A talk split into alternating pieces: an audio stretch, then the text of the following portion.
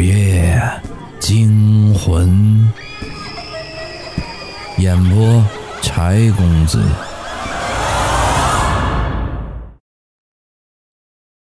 今天的故事叫心藏。下了晚自习，李木子孤零零的走在路上。今天是室友曹雪的生日，大家都去为他庆祝。虽然住在同一间寝室，但不善言辞的他显得格格不入，很快就被大家孤立了。一想到偌大的寝室只有自己一个人，他开始埋怨起了自己的孤僻。夜风从树梢吹过，沙沙的声音就像是有人在哭泣。他不由得想起了学校最近盛传的挖心事件。夜黑风高，一个女生走在路上，四周不知名的杂草张牙舞爪。突然，一个身影从暗处窜出，尖锐的食指准确地掏出了她的心脏。当然，这是不可能的。李木子摇了摇头，摆脱着不切实际的幻想，同时加快了脚步。回到寝室，里面果然静悄悄的。曹雪的衣柜大开着，里面挂满了各式各样的衣服，乍看之下还以为站满了人。李木子有点害怕，迅速走过去，想把衣柜关上。离得近了，他的目光被一件红色的衣服吸引了。那衣服挂反了。显得和其他的衣服极不协调，这让李木子不受控制地伸出手，想把它扭转过来。但他一低头，却发现这件衣服下面放了一双白鞋。李木子骇然收手，可那件衣服竟然转了过来，就像有一个看不见的人把它给穿了起来。啪嗒一声，那个看不见的人穿着红色的衣服和白色的鞋，朝他走了过来。李木子吓得心脏骤缩，只得慌不择路地逃窜。在他接近门边的时候，门突然从外面打开了，没有一点防备的他被吓得跌坐在地上。你站在门边干什么？不知道人吓人吓死人吗？是曹雪他们回来了，他显然也被吓到了，很不高兴的瞪了一眼李木子，一点要拉他起来的意思都没有。李木子一咕噜爬起来，指着衣柜正要说话，可他感觉到手腕突然被一只冰凉的手给抓住。别多管闲事儿。紧随其后的陈培培抓住了他的手，有些苍白的脸几乎贴在了他的脸上，用只有两个人才能听见的声音警告他。冰凉的触感顺着他的手腕传遍全身，李木子似乎被吓傻了，愣愣地看着他们和平时一样，洗漱、睡觉。夜深人静，一阵奇怪的呵气声传来，很轻，在这寂静的黑夜里特别明显。李木子蓦然惊醒，借着月光，他看到曹雪的头侧枕在枕头上，被子齐齐地盖到了下巴，一双眼睛无声地凝视着睡得正熟的郭山。李木子顺着他的目光看去。发现那呵气声正是郭山发出来的，他脸色痛苦，不停地扭动着身体，但就是醒不过来。随着挣扎的幅度加大，郭山的被子顺势滑落。李木子只看了一眼，就吓得差点昏死过去。只见那件红衣服像第二层皮肤一样。紧紧地箍着郭山，任他如何挣扎扭动，都无济于事。这时，一直冷眼旁观的曹雪突然笑，那阴森的表情就像陪葬时的纸人一样。他从床上一跃而起，李木子两眼一翻，彻底晕了过去，因为他看到曹雪只剩下一个人头，就像被利器斩断了一样，切口是那么的平滑。闭上眼睛的最后一刻，他看到曹雪张开血盆大口，朝着郭山扑去。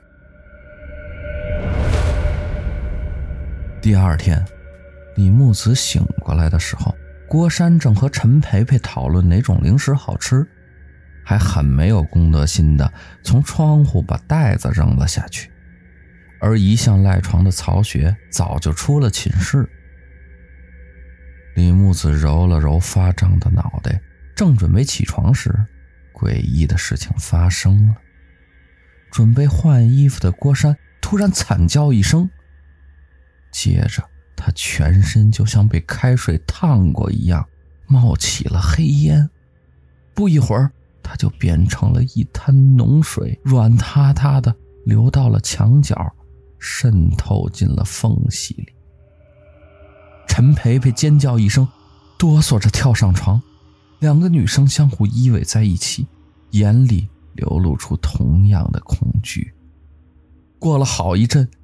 李木子才颤声问道：“这，这是怎么回事啊？”陈培培惊魂未定的解释道：“是，是曹雪，曹雪请鬼来害我们的。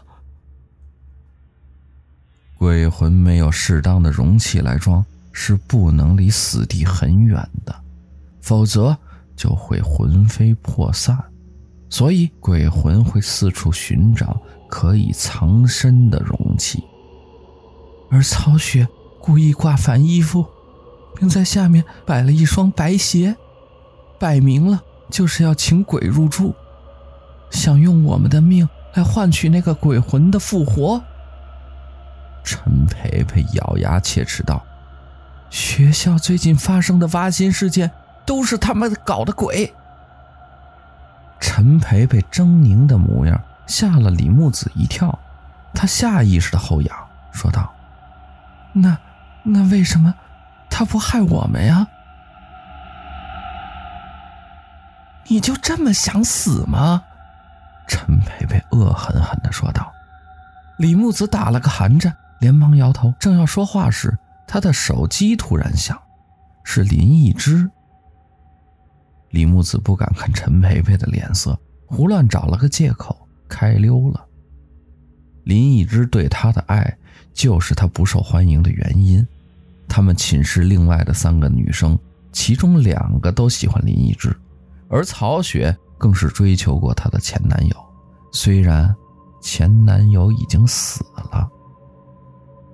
冯唐这个名字突然闯进了李木子的脑海，难道曹雪请来的鬼魂是他？很快，李木子就否认了这个猜想。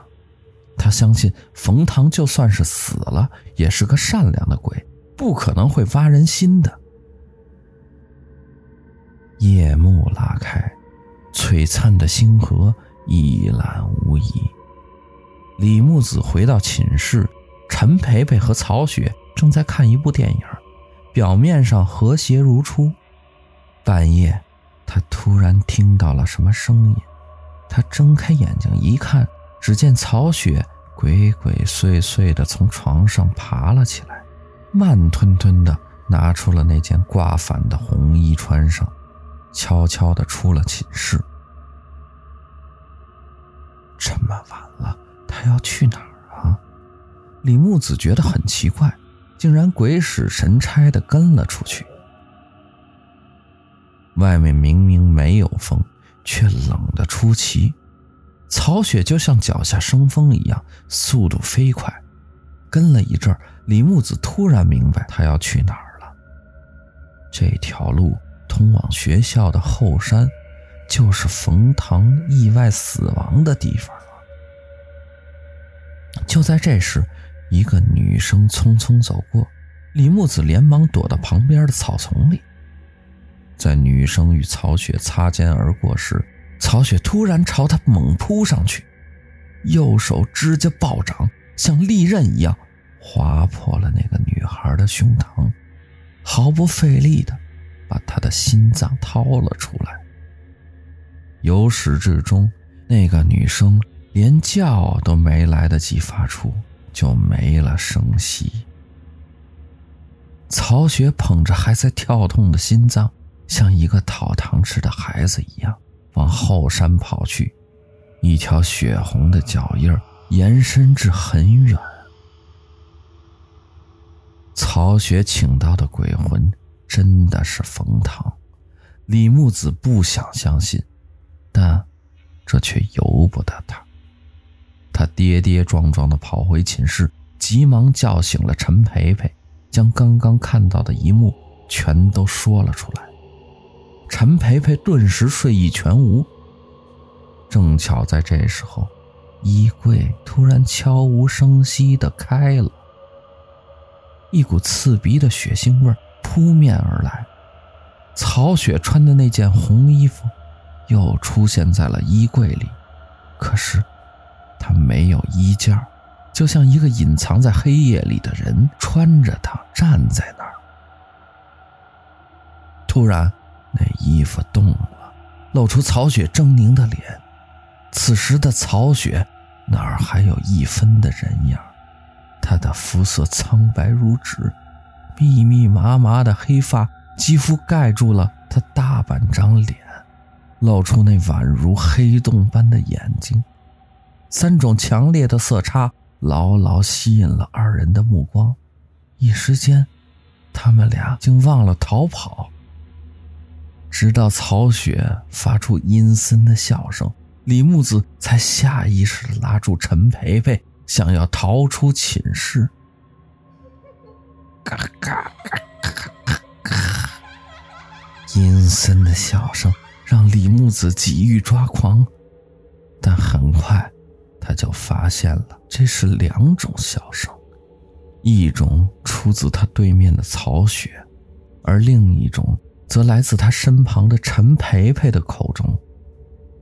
他猛地甩开陈培培的手，陈培培这才抬起脸来，黑发的眼影下是一双黑洞般的眼睛，张大的嘴几乎占据了大半张脸，那笑容的僵硬。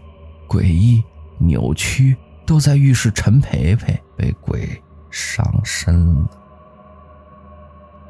可他发现的太迟了，陈培培的双手已经掐上了他的脖子。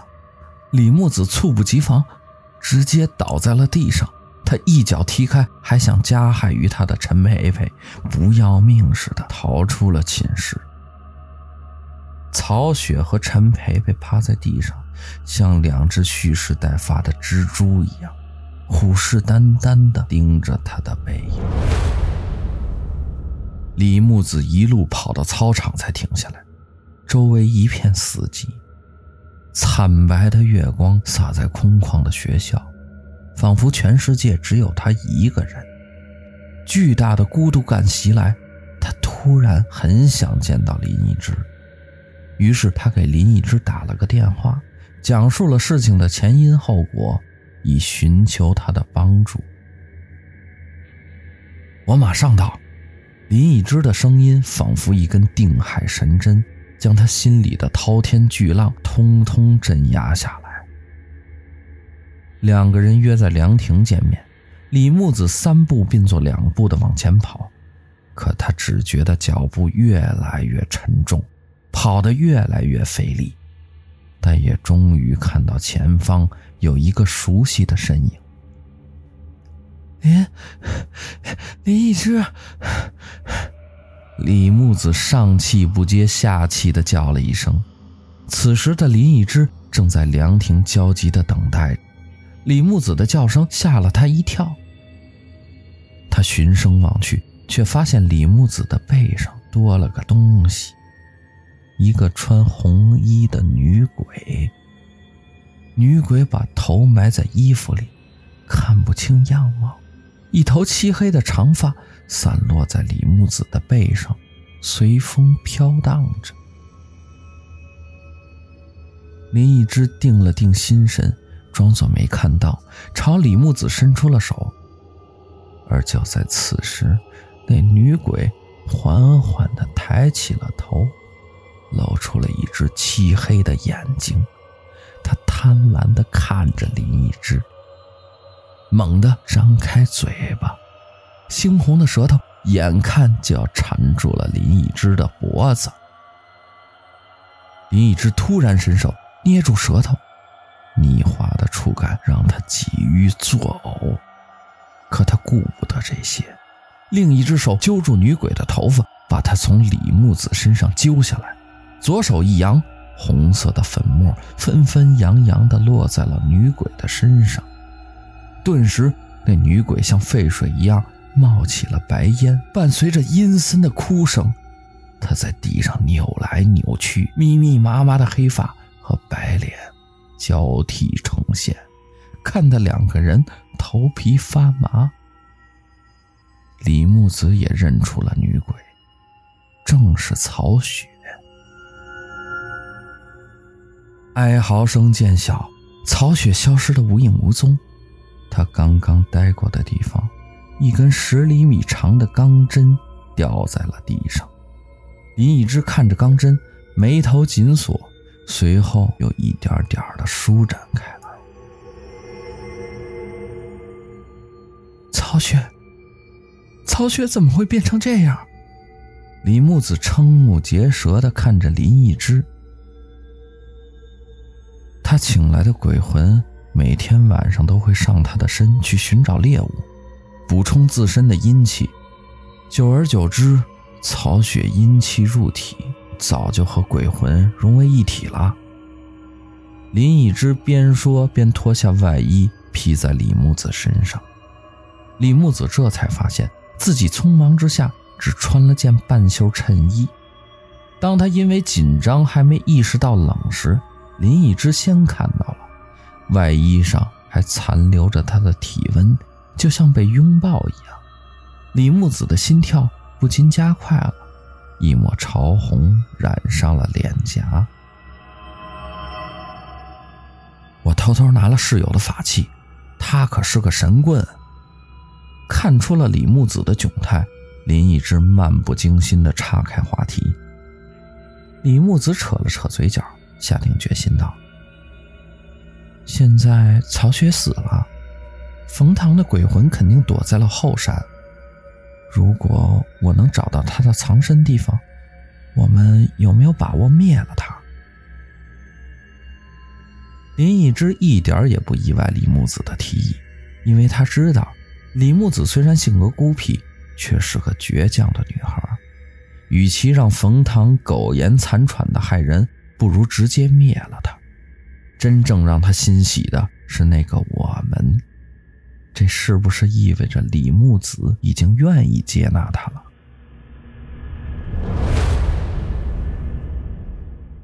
月色渐冷，两个人来到后山。李木子指着一棵桃树说道。有一晚，我跟踪曹雪，发现他挖了一个女孩的心脏后去了那里。说着，他下意识地朝桃树走去。林一之一把把他拉在身后，当先上前。离桃树几米远时，林一之突然停住了脚步，认真地说道：“这件事结束后，做我女朋友吧。”他看着李木子发愣的模样。不禁失笑了。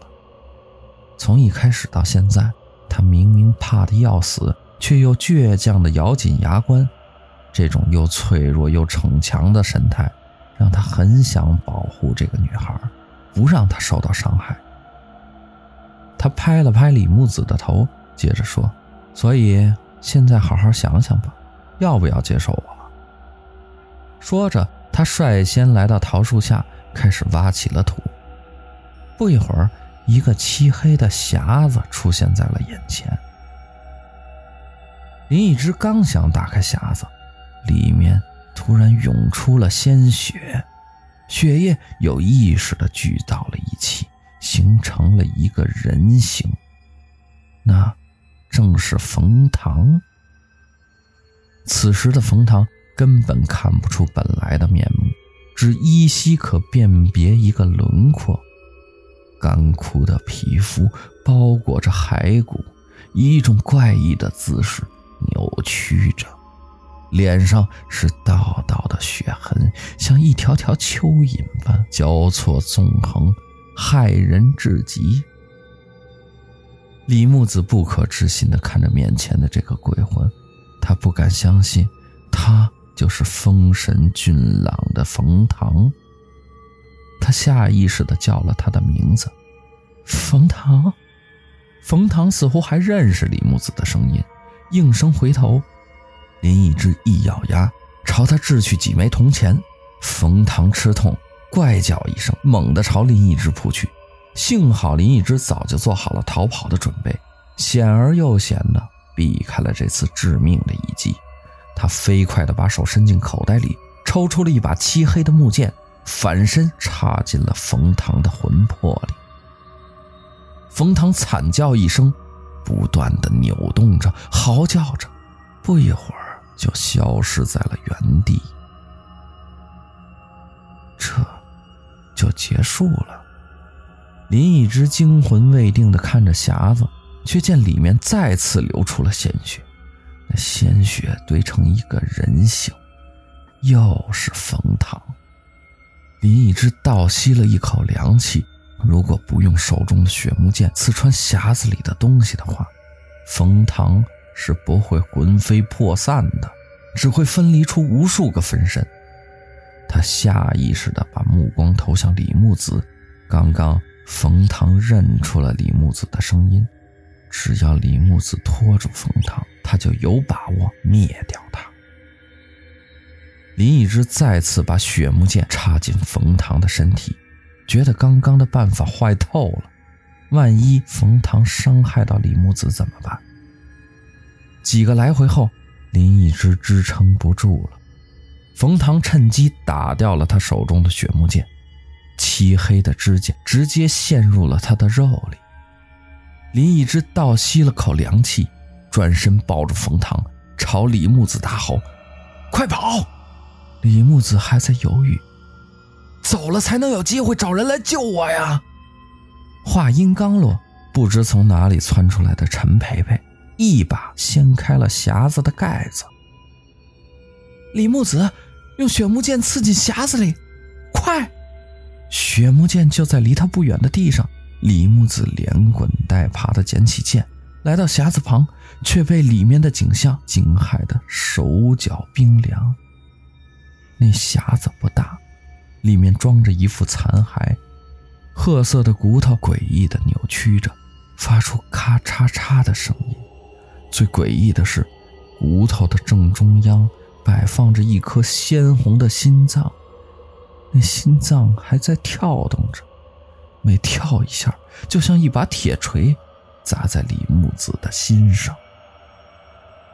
李木子拿着血木剑的手不停地颤抖着，他根本没有勇气刺下去。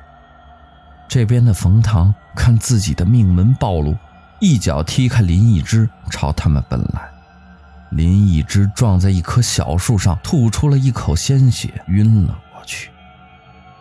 就在这紧要关头，一只冰凉的手握住了李木子的手腕，带着他把血木剑刺进了心脏里。一声惊天动地的嚎叫声划破了夜空，那心脏爆开，鲜血溅了两人一身，白骨发出咔嚓的声音，纷纷碎裂。李木子感激地看了一眼陈培培。要不是他握住自己的手，这一剑他绝不敢刺下去。谁知陈培培只是淡淡的说道：“感激我吗？那么，就把命给我吧。”说着，他的指甲爆长，轻而易举地掐住了李木子的脖子。为什么？为什么？李木子说不出话，只能用眼神询问道：“如果你不死，林一之是不会喜欢我的。”陈培培看着晕倒的林一之，目光灼灼。原来曹雪请来的鬼魂就是陈培培。陈培培意外死亡后，一直想借李木子的身体还魂，可是冯唐一直在保护着李木子，这让陈培培异常苦恼，所以他借曹雪设了这个局。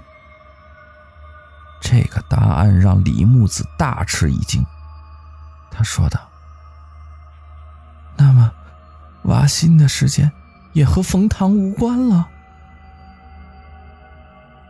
陈培培撇撇嘴说道：“难道你就没发现，被挖掉心脏的女生或多或少的都欺负过你吗？冯唐想保护你，只能用最原始的办法了。”这一刻，李木子难过的想要以死赎罪，没想到。那些女生竟然都是因为他才死的。看着陈培培越来越近的笑脸，李木子认命的闭上了眼睛。然而，预期中的疼痛并没有到来，反而听到了陈培培已经变调的不甘的怒吼声。他睁开眼睛，见到林一之站在陈培培身后。一把银剑贯穿了他的身体，陈培培就像一条肉虫一样不停地扭动着，黑发缠绕在脸上，不停的发出的哀嚎。林一之深情的看着李木子，对不起，他嘴里发出的是冯唐的声音，其实。在林一之看到曹雪身体里掉出的钢针后，就开始怀疑陈培培了。他知道有一种邪术，将钢针插进刚死的人的头顶会产生尸变，也就是说，曹雪早就被陈培培杀死。陈培培把曹雪变成一具行尸，控制他，帮自己完成计划。刚刚林一之看似在和冯唐打斗。